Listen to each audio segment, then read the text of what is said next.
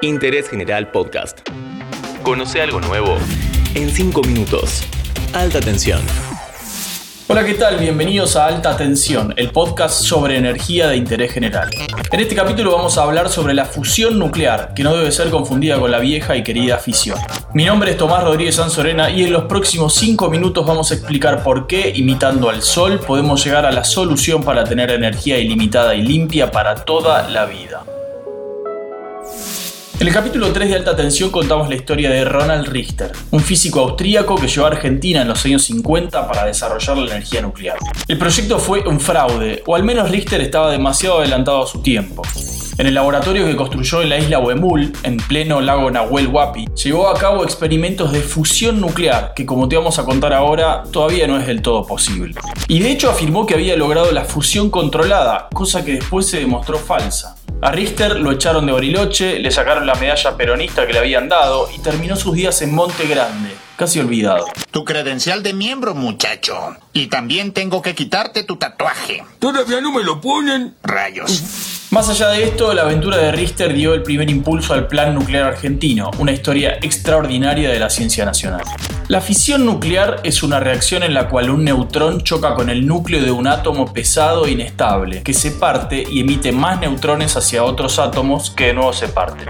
Esto se llama reacción en cadena y libera una enorme cantidad de energía en forma de calor. Si esto se hace de manera descontrolada, tenés una bomba.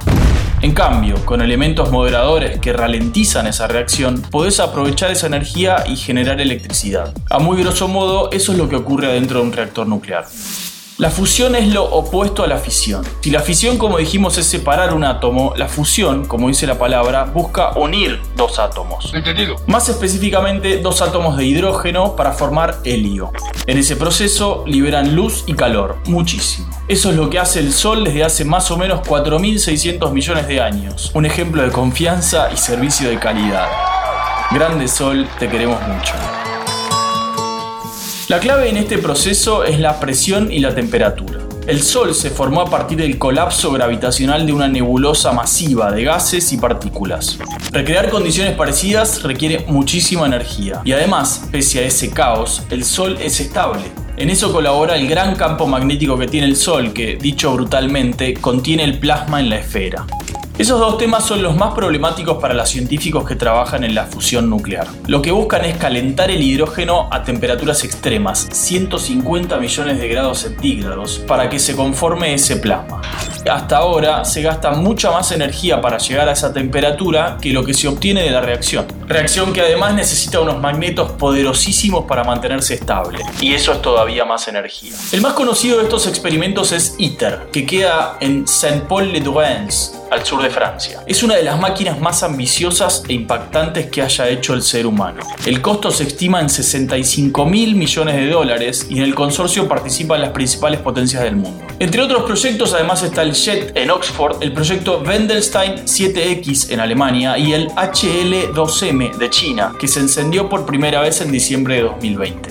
Ninguno de estos reactores experimentales pudieron conseguir la estabilidad del plasma y generar más energía que la que consumen. Pero la tecnología podría producir una revolución. Comparada con la fisión nuclear, la fusión no deja casi ningún residuo peligroso. Además, su combustible es el hidrógeno, que se puede obtener del agua y es mucho más abundante que el uranio, por supuesto. En tercer lugar, cualquier accidente sería menos peligroso que en una central de fisión, porque lo difícil es mantener encendido el plasma, no apagarlo. Ahora, para poner en perspectiva y ya ir terminando, una manera de medir el valor de una fuente de energía es por su densidad. La historia de la energía más o menos sigue ese parámetro. De la madera al carbón, del carbón al petróleo y el gas, de ahí al uranio y por último la fusión del hidrógeno. Cada uno de ellos contiene más energía por unidad de volumen que el anterior. Todos son saltos impactantes, pero ninguno se compara con la diferencia entre los hidrocarburos y la fisión nuclear, que produce energía hace casi 70 años. En una pastilla de uranio del tamaño de un caramelo hay energía equivalente a 3 barriles de petróleo crudo, que tiene más o menos 160 litros. Así que, queridos amigos de la energía atómica, mi reconocimiento para ustedes y mucha suerte con la fusión. Espero que te haya gustado este nuevo capítulo de Alta Tensión te espero en el próximo con mucha, pero mucha más energía en Interés General. Interés General Podcast. Encontrarnos en Spotify, en Instagram y en interésgeneral.com.ar.